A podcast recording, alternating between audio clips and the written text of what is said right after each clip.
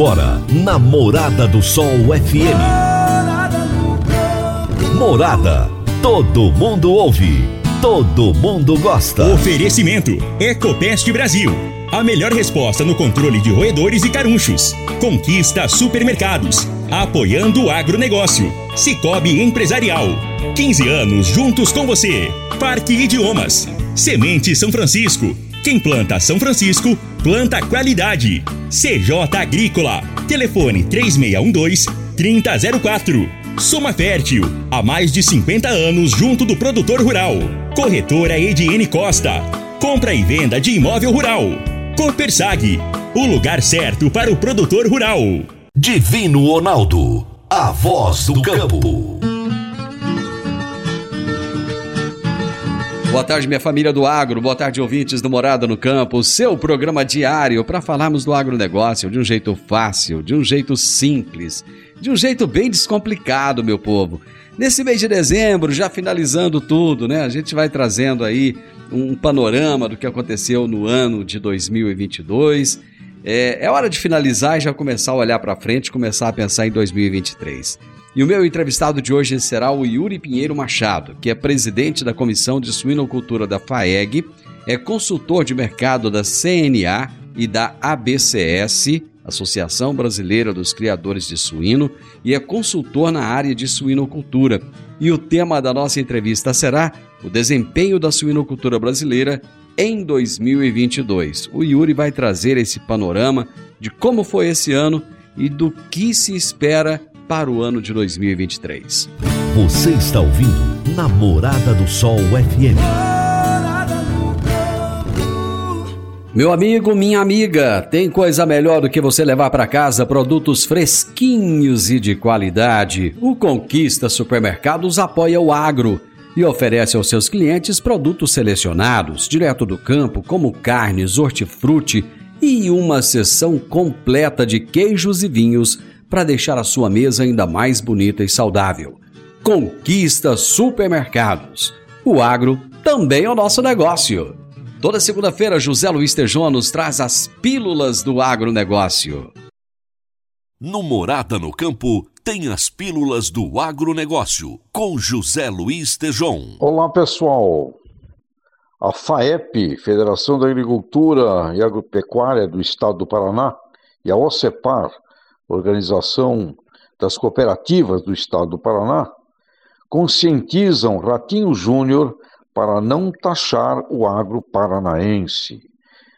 Para essa revisão da proposta da taxação, foi muito importante a liderança da FAEP, seu presidente Agide Meneghetti, e também a liderança da OCEPAR, com José Roberto Ricken, ambos muito além de propor invasões, tumultos físicos, mostraram que o agronegócio é um sistema que envolve toda a sociedade e que não é de forma alguma justo colocar nos ombros exclusivamente de produtoras e produtores rurais o peso para resolver problemas estruturais que pertencem a todos.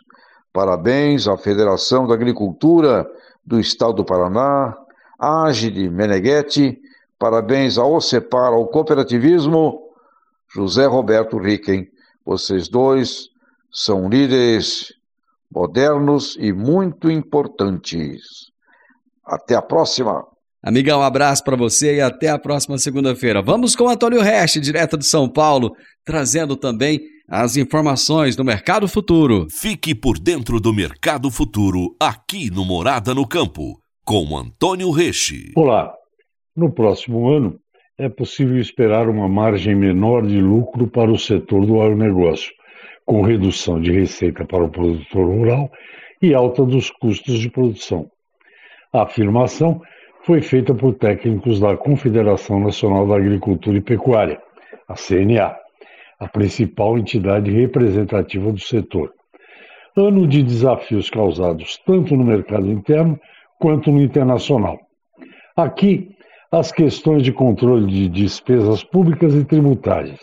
No exterior, a queda no produto interno bruto dos principais clientes do agro brasileiro, o que, possivelmente, diminuirá as exportações do setor. O país, segundo a mesma fonte, deverá colher 303 milhões de toneladas de grãos, um novo recorde. E o produto interno do setor deverá ficar entre estável ou crescer 2,5%. Para o valor bruto da produção, a CNA estima um crescimento de 1,1%.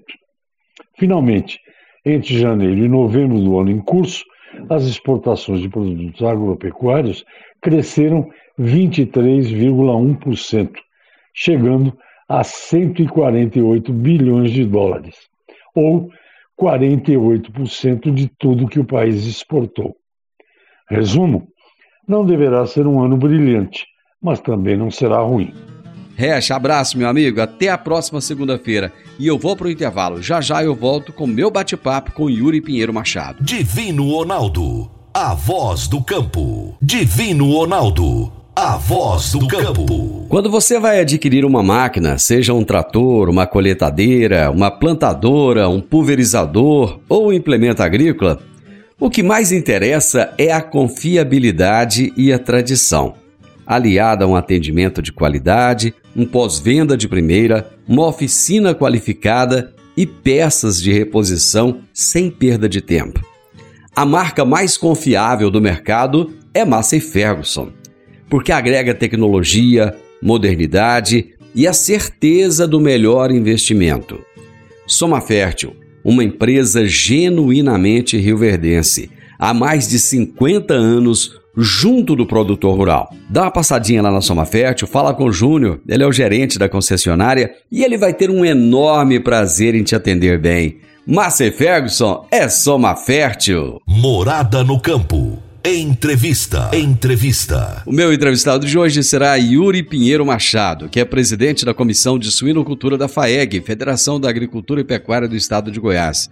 Ele é consultor de mercado da CNA e também da ABCS e é consultor na área de suinocultura.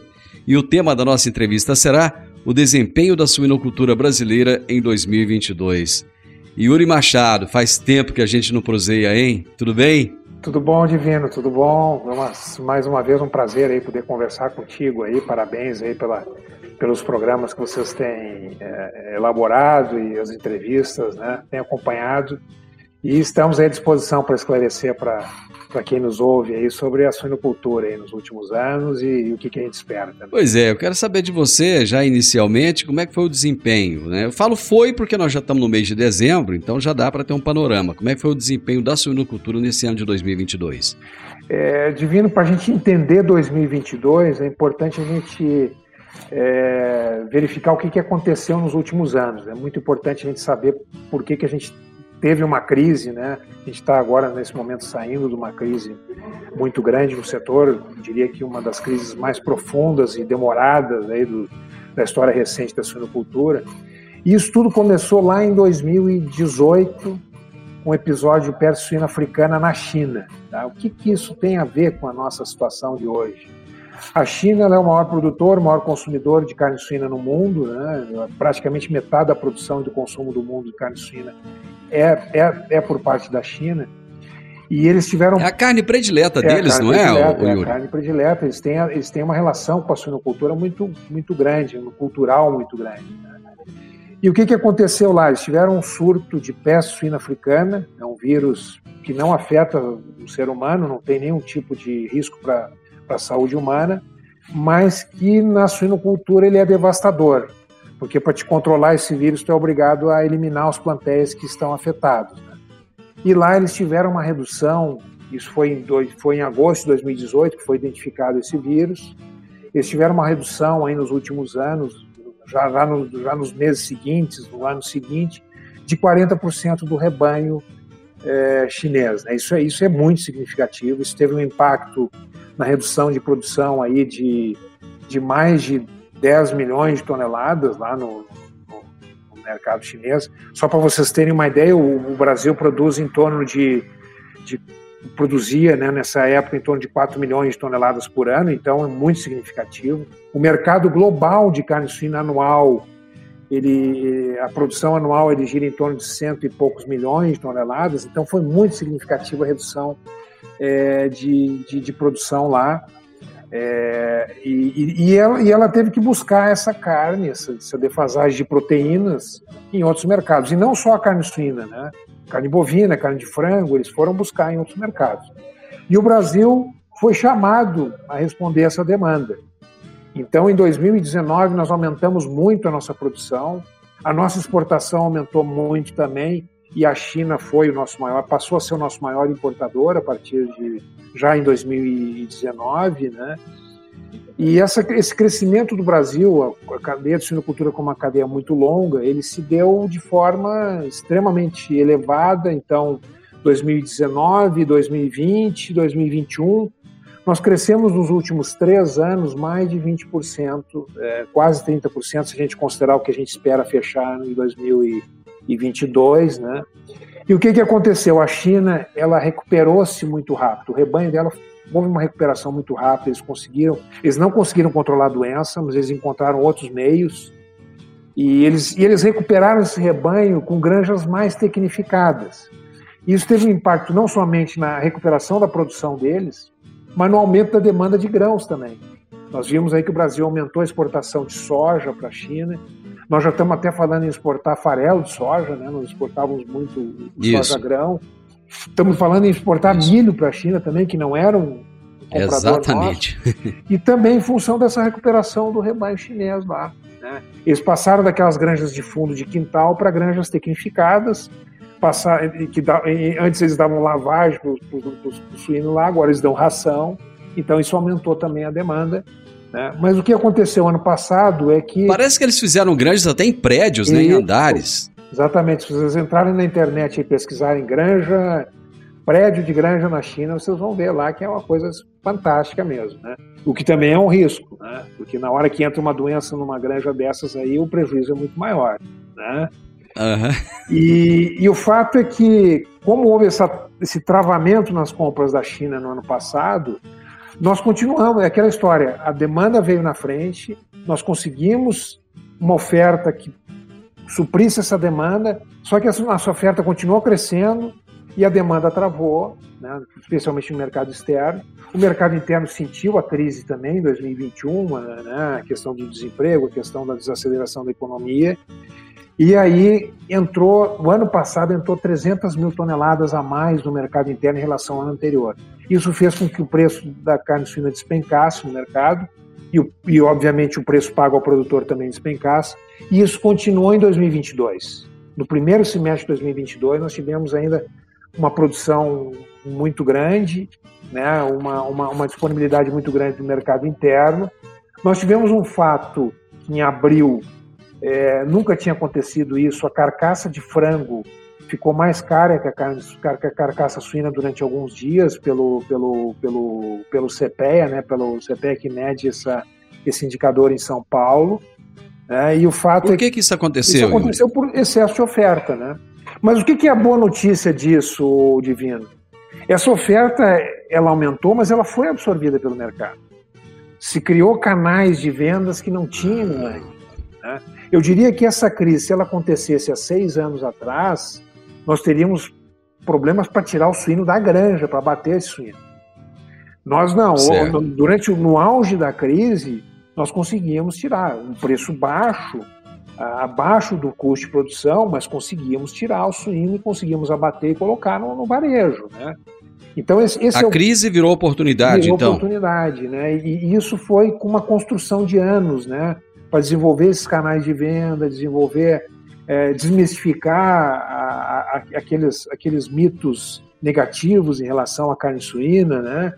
E, e, o consumidor hoje já tem a carne suína muito mais frequente no seu prato, né? Basta você ir num supermercado hoje, em qualquer lugar do Brasil, qualquer é, aglomeramento urbano de médio ou grande porte, que você vai ver lá os cortes principais, né, com uma disponibilidade muito mais, uma apresentação muito melhor. Hoje já já já tem a carne suína mais frequentemente no, no churrasco e não só como a, a linguiçinha, né, mas a carne suína in natura, né? Por quê? Porque a carne bovina encareceu muito, né, Divino, nos últimos anos. E ela não vai mais baratear, ele sabe que ela vai ficar num patamar de preço, né, é, descolou completamente, embora a gente perceba que está mudando o ciclo do bovino, né, começou a crescer de novo a produção, a disponibilidade do bovino, ele deve cair um pouco o preço ano que vem, mas o fato é que a carne suína hoje ela, ela olha muito mais para a carne de frango como concorrente do que a carne bovina. Né? Ela virou uma carne muito mais barata, muito mais atrativa, uma carne mais prática. E isso também... Antes a gente nem achava no supermercado, é, né, Igor? Antes a gente achava em açougue, você tinha, que comprar, você tinha que comprar um pernil gigante. Exatamente. Né? É, exatamente. E, e, isso é um trabalho do setor também, né, Divino? Um trabalho de anos, desenvolvendo o, o, os cortes, trabalhando junto ao varejo, junto aos frigoríficos, né, para que a gente conseguir. É, e, e, e, o fato é que o, o, consumo per capita de carne suína no Brasil hoje ele está beirando 20 quilos. Isso nós vamos falar mais adiante, né? mas esse é um ponto. Na última conversa nossa, você me falou de 16 pois é, quilos. É, justamente. E, e você ainda falou: olha, se crescer um quilo por habitante ano, o setor quase que entra em colapso. Quer dizer, é... não é, subiu 3 quilos, então? Subiu 3 quilos nos últimos quatro anos, praticamente, né? Então, assim, a gente tem que enxergar isso como um, um, um patamar novo, na verdade, da suinocultura ela mudou de patamar, já é uma carne, é, não é mais aquela carne só de festa, né? Digamos assim, é uma carne do dia a dia. E, e ao mesmo tempo, né, alguns analistas dizem que em 2028 a gente deva passar ao consumo per capita de carne bovina no Brasil. Seria um marco histórico, né? A carne bovina que já foi a mais consumida alguns anos atrás, né, uns 10, 15 anos atrás, depois foi ultrapassada pelo frango, né? O frango é uma a carne mais popular hoje, né? É, o fato é que a gente deve atingir aí essa, esse patamar de consumo da carne bovina daqui a uns seis, sete anos, provavelmente. A gente deve ultrapassar o consumo de carne bovina. Para a gente ter uma ideia, hoje né, o consumo de carne suína está ao redor de 19,4, a gente deve fechar esse ano e a carne bovina deve fechar em torno de 25, 26, né? A carne bovina já chegou a 35, a carne suína até pouco tempo atrás era 16. Então, nesse ponto. Mas assim, resumindo a tua pergunta do, do ano de 2022, foi uhum. um ano muito difícil, com custo de produção elevado em função dos custos do milho e do farelo de soja, que representam mais de 60% do custo de produção. Né? Quando a gente pegar a ração como um todo, ela representa 80%. Então, uh, foi um ano bastante difícil. O produtor contabilizou prejuízo desde o, o, o primeiro semestre do ano passado até, eh, digamos aí, agosto desse ano, contabilizou prejuízos. Eh, e agora ele começa a ter um pouco mais de margem, mas muito longe ainda de compensar o que nós tivemos de prejuízo. Né? Então, esse foi o ano de 2022, eh, um ano ainda difícil, mas um ano menos complicado que 2021, que também foi, foi bastante foi de crise para o setor. Yuri, vou fazer um intervalo, coisa rapidinha aqui, já já estamos de volta. Divino Ronaldo, a voz do campo. Divino Ronaldo, a voz do campo. Você que é empresário e tem dificuldades para controlar os seus recebimentos, fique tranquilo. O Cicobi Empresarial tem a solução. Com o Epicipag do Cicobi Empresarial, você tem todos os seus recebíveis controlados na palma de sua mão. E mais, pelo Epicipag, você administra suas vendas e visualiza seus recebimentos direto no celular de onde você estiver. E se precisar de capital, você pode antecipar os seus recebíveis direto pelo Epicipag. E é rapidinho. Epicipag do Cicobi Empresarial é fácil ágil e faz toda a diferença. Morada no campo. Entrevista. Entrevista. Hoje eu estou conversando com o Yuri Pinheiro Machado, que é presidente da Comissão de Suinocultura da FAEG, consultor de mercado da CNA e da BCS e consultor na área de suinocultura. E estamos falando a respeito do desempenho, do panorama da suinocultura brasileira nesse ano de 2022. Você citou lá atrás a questão da peste suína africana. O fantasma da peste suína africana, ele já ficou para trás ou ele ainda continua a assombrar? Boa pergunta, Divino. É, a peste suína africana é uma doença que atinge somente os suínos, né, os suídeos, né, não só o suíno doméstico, mas o javali. Né, E, e, ela é uma doença que ela, ela, ela, ela entrou no Brasil lá na década de 80 e foi erradicada ainda no início da década de 80. Né? Então nós não temos esse problema no Brasil desde, desde então, né? há muitos anos. Só que é uma doença que não tem vacina, né? e como eu falei anteriormente, a única maneira de controlar é tu eliminando completamente o rebanho que, cujo, se tiver um animal afetado, tu vai ter que eliminar todo aquele rebanho, aquela granja que tiver aquele animal afetado. Né? O que, que acontece? Quando aconteceu na China, lá, a peste africana, acendeu a luz de alerta justamente pelo tamanho da suinocultura chinesa e pelo trânsito de pessoas que existe hoje no mundo, né? Nós estamos num, na aldeia global, que a gente chama, né? Então, eu, Sim, em 24 é. horas, eu, eu, eu, posso sair da China e estar tá dentro da minha granja aqui, né? E é um vírus Exatamente. extremamente resistente, né? isso é um ponto importante, um vírus muito resistente, ele resiste até em, em produtos embutidos, até 180 dias, né? E, e, como é que ele entrou no Brasil lá atrás, e quando, antes da gente até eliminar esse vírus no Brasil? Ele entrou por comida de avião, por exemplo. Né? Então, foi dessa maneira que ele entrou naquela época. Né? Então, por isso que a gente tem que ter muito cuidado com essa questão dos, dos resíduos, né, de lixo, de não dar resíduos de comida para os animais, né? porque aí que né, reside um grande risco.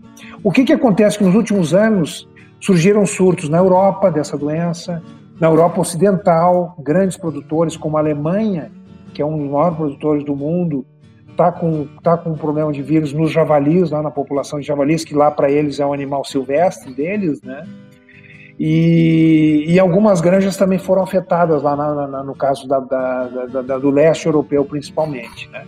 E recentemente na América, nas Américas, que esse vírus não era diagnosticado há muitos anos, entrou na República Dominicana e no Haiti, né? dentro de uma ilha ali, né? Então, assim, todos os países e do países, mundo... E países pobres, né? Países, países que não têm muito controle. Né? controle, né? Agora, a Alemanha não, né? A Alemanha... E lá na Europa, eu te digo assim, é um problema muito sério, porque a população de javali lá, para te controlar, tu não pode eliminar a população, porque é um animal silvestre lá, e tem, tem que ter algumas maneiras de controlar para não entrar nas granjas, na verdade. Mas, no final das contas, o que, que a gente tem que alertar o produtor? Acho que o importante é o produtor e a população em geral estar tá alertado a gente tem que evitar que esse vírus entre no país. E são duas formas.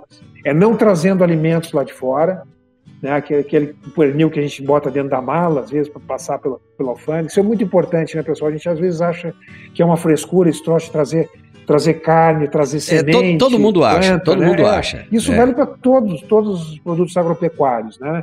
Não tragam produtos, principalmente produtos in natura, que o risco muito grande de, de trazer uma doença para o nosso ou para o nosso rebanho ou para a nossa agricultura. Né?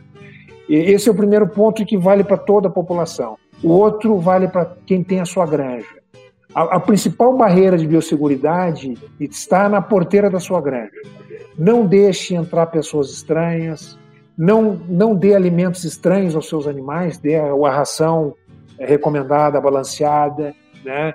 mantenha as barreiras sanitárias de sua granja sempre bem, bem é, feitas para que. Porque a, a, o vírus pode até estar circulando dentro do Brasil, mas se ele não encontrar o suíno, não vai ter a doença. Né?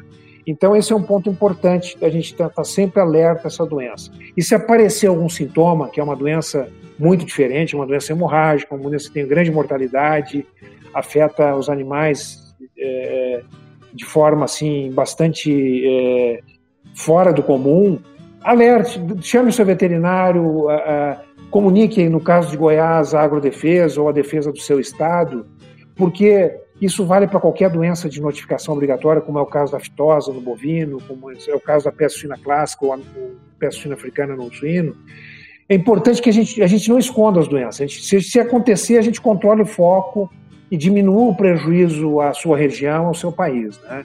Então é importante também a gente ter essa, essa consciência de aparecer uma doença diferente, comunique com o veterinário, se não tiver um veterinário privado, vá na defesa do seu estado, que ele vai lá verificar se pode ser uma, uma ocorrência de, de notificação obrigatória e a gente controla isso aí. No caso de Goiás, nós temos aí o Fundepec, que é justamente para indenizar nesses casos. Então, o importante é a gente ter essa consciência também no setor. Eu acho que quem, quem é integrado, ele já tem essa consciência, até porque tem uma série de regras que tem que cumprir. No caso da suinocultura independente, como é que funciona isso? É, a suinocultura independente, de qualquer forma, né, Divino, ela tem um controle, ela pode não ter o controle da indústria que ela fornece, mas existe um controle dos órgãos estaduais também, né? Ela tem que emitir GTA para é, comercializar seus animais, ela tem que emitir um boletim uhum. sanitário uhum. para ir para o abate, esse boletim sanitário tem que ser assinado por um veterinário, então algum tipo de acompanhamento veterinário as granjas tecnificadas tem que ter, né? Então, de qualquer forma, eu, eu acredito assim, que o Brasil está muito bem nessa questão de vigilância, e nós temos que estar tá bem nisso, porque nós somos grandes exportadores de proteínas, né? E, mas eu sempre digo o seguinte: a vigilância principal é de quem está lá dentro do setor, dentro da granja, dentro da, da, da atividade produtiva. Esse é, esse é o que vai verificar primeiro qualquer sintoma diferente nos animais. Como é que está o momento da suinocultura independente no Brasil? É, bom, a suinocultura independente foi a que mais sofreu na crise, não há dúvida quanto a isso. Né? Pela, porque o, o integrado, é, queira ou não, ele não está atrelado ao mercado, né? não pelo menos não diretamente. Né? Então ele tem uma relação com a indústria que ele, ele recebe independente do mercado. Então a suinocultura independente foi realmente a que mais sofreu. A gente esperava, Divino, que houvesse uma retração muito grande da suinocultura independente com essa crise, mas isso não aconteceu é, é, é, especialmente em Goiás. Né? Por quê? Porque, na verdade, o que aconteceu nos últimos anos, com todas as crises que a suinocultura passou, é que o suinocultor se estruturou mais. Se estruturou de, da forma de comprar de forma estratégica os seus insumos, de ter um caixa para socorrer a granja na hora de uma crise, é, de trabalhar com planejamento estratégico, digamos assim. A gente entende, os números mostram isso em Goiás, por exemplo, de 2019, de antes da pandemia, até 2022, primeiro semestre que a gente já tem os números fechados, nós tivemos um crescimento da suinocultura independente, do abate de, suínos em Goiás, da ordem de 70%, em termos de volume né, de carcaças, de toneladas de carcaças. É um, é um crescimento muito expressivo, né? enquanto que o, a, a suinocultura integrada em Goiás, por exemplo, ela se manteve praticamente igual, até reduzir um pouco. Né? E isso aconteceu em outras regiões, a gente percebeu isso também com dados do IBGE, de abate é, de inspeção estadual e municipal, que houve um crescimento também nesse, nesse meio tempo. Então, o que aconteceu, na verdade, foi assim, aqueles produtores menores, menos eficientes, acabaram abandonando a atividade, né? mas os produtores maiores, mais estruturados, que já que, que, que aproveitaram também essa questão do, da demanda da China para crescer, né? eles continuaram crescendo, é, porque eles não, eles não acessaram o mercado diretamente da China, mas no momento que as indústrias acessaram esse mercado, houve uma demanda interna que foi atendida por esses produtores independentes também. Né? As próprias agroindústrias, quando elas exportam muito, elas muitas vezes se socorrem pelo mercado independente, mercado spot, para poder atender o mercado interno. Né? Então, o mercado de suinocultura é um mercado muito dinâmico, muito é, regionalizado, também tem diferenças regionais, né? E, e, e, o, e o grande, é, é, digamos assim, o grande fator de toda essa crise é a resiliência que o produtor mostrou, né? É, o que a gente, o que a gente enxerga nessa é, passando, passado todo esse esse, esse turbilhão é que justamente o produtor independente ele se estruturou mais, ele está mais forte, mais resistente às crises, aprendeu a lidar com as crises, né, que é aquela hora que o cara, na hora que ele está ganhando bem, ele tem que guardar um caixa para na hora da crise tirar o dinheiro do bolso mesmo para poder socorrer. Não tem outra maneira. Só mais um minutinho, Yuri. Vou fazer aqui o intervalo para os comerciais. Já já nós voltamos. Divino Ronaldo, a voz do campo. Divino Ronaldo, a voz do campo. Agora vamos falar de sementes de soja. E quando se fala em sementes de soja, a melhor opção é Semente São Francisco. A Semente São Francisco tem um portfólio completo e sempre atualizado com novas variedades. É uma semente com alta tecnologia embarcada e está sempre inovando as técnicas de produção. É uma empresa que proporciona ao produtor qualidade e segurança, com confiança e solidez e tudo isso faz da Semente São Francisco uma das melhores sementes do mercado. Semente São Francisco Quem planta, planta qualidade. Morada no campo. Entrevista. Entrevista. Nós estamos conversando a respeito do desempenho da suinocultura brasileira em 2022 e o meu bate-papo é com o Yuri Pinheiro Machado. Yuri, nesse momento, quem é que está suportando os números do setor? É o mercado interno ou são as, as exportações? Bom, as exportações, se a gente fechar aí, vamos, vamos projetar 2022, tá?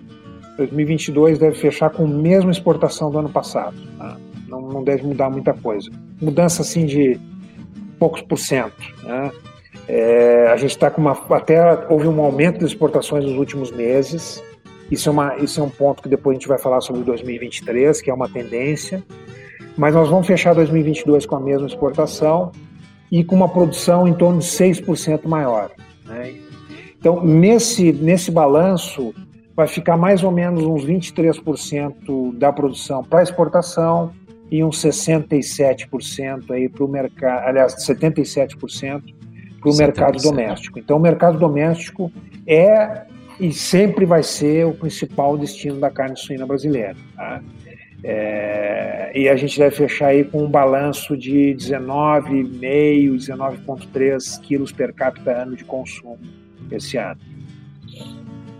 Só para a gente terminar 2022, agora no final do ano o consumo tende a aumentar, né? Sim. É, tende a aumentar, só que esse ano a gente não teve uma bolha ou uma subida muito grande como teve nos anos anteriores, tá? Em função de que existiam alguns estoques maiores também, né, tanto nas indústrias quanto no varejo, mas sim houve uma reação dos preços. A janela, digamos, de reação de preços foi um pouco menor, isso, isso é uma tendência natural no momento que a, a, uma atividade ela vai ganhando mais corpo, ela começa a ter mais estabilidade, ela, ela fica menos sujeita a essa sazonalidade, né?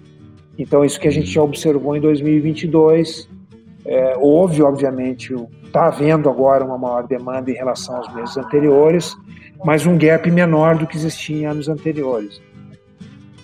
Correto.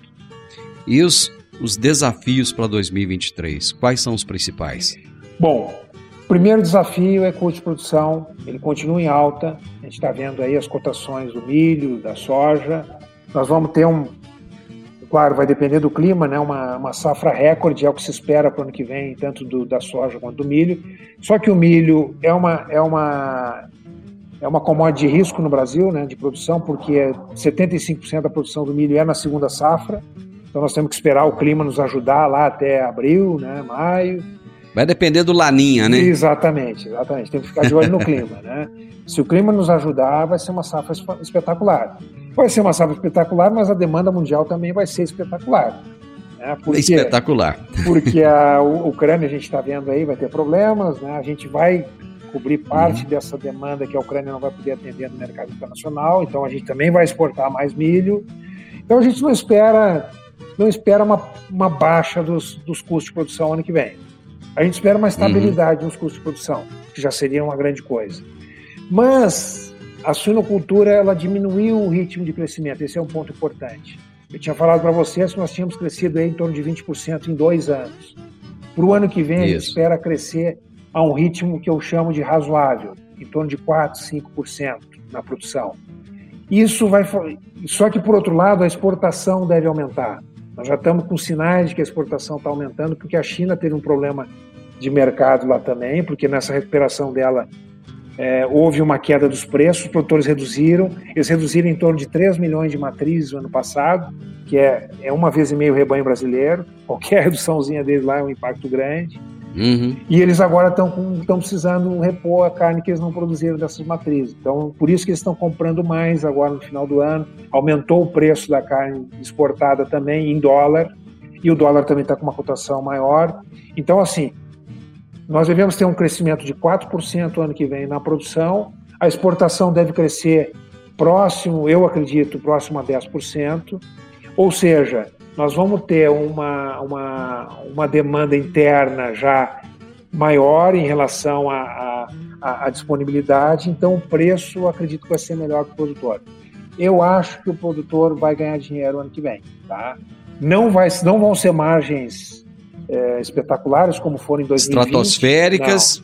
Não. não vão recuperar as perdas que ele teve em 2021 e 2022, mas eu acredito que ele vai trabalhar com magros. Né? Isso voltando naquilo que a gente está comentando aí. Se a safra se concretizar e se o crescimento realmente se mantiver aí no que a gente espera, que é em torno de 4% na produção, e as exportações crescerem um pouco em relação a esse ano também. Existe uma cotação do dólar que vocês falam assim, essa, essa é boa, essa é favorável para nós? Pô, pergunta difícil de ver. o, dólar, o, o, dólar, eu digo assim, é, ele, ele alto ele é muito bom para exportação, né? Ele baixo é muito bom para nós consumidores, né? E daí, obviamente, que ele tem uma menor pressão, menor pressão inflacionária, né?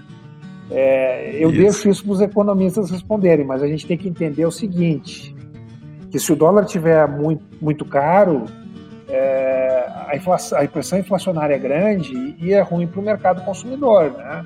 O consumidor começa a retrair o consumo também. Né? Então, eu acho que o dólar aí entre 4 e na faixa de 4,90 a 4 a 5,20, ele é bom, ele digamos uhum. assim, no, no, patamar que nós estamos hoje de economia, eu acho que ele é bom para todo mundo. Tá? Se ele mantiver estabilidade é. nisso aí, a gente mantém uma exportação boa, uma atratividade para exportação boa, uma competitividade de exportação boa e consegue manter a pressão inflacionária relacionada ao dólar. É óbvio que tem outros fatores que, que, que determinam uhum. a inflação, né? Mas é uma opinião de um veterinário, não é de um economista. Só para a gente finalizar, você acha que existem perspectivas de abertura de novos mercados para 2023 ou não? Boa.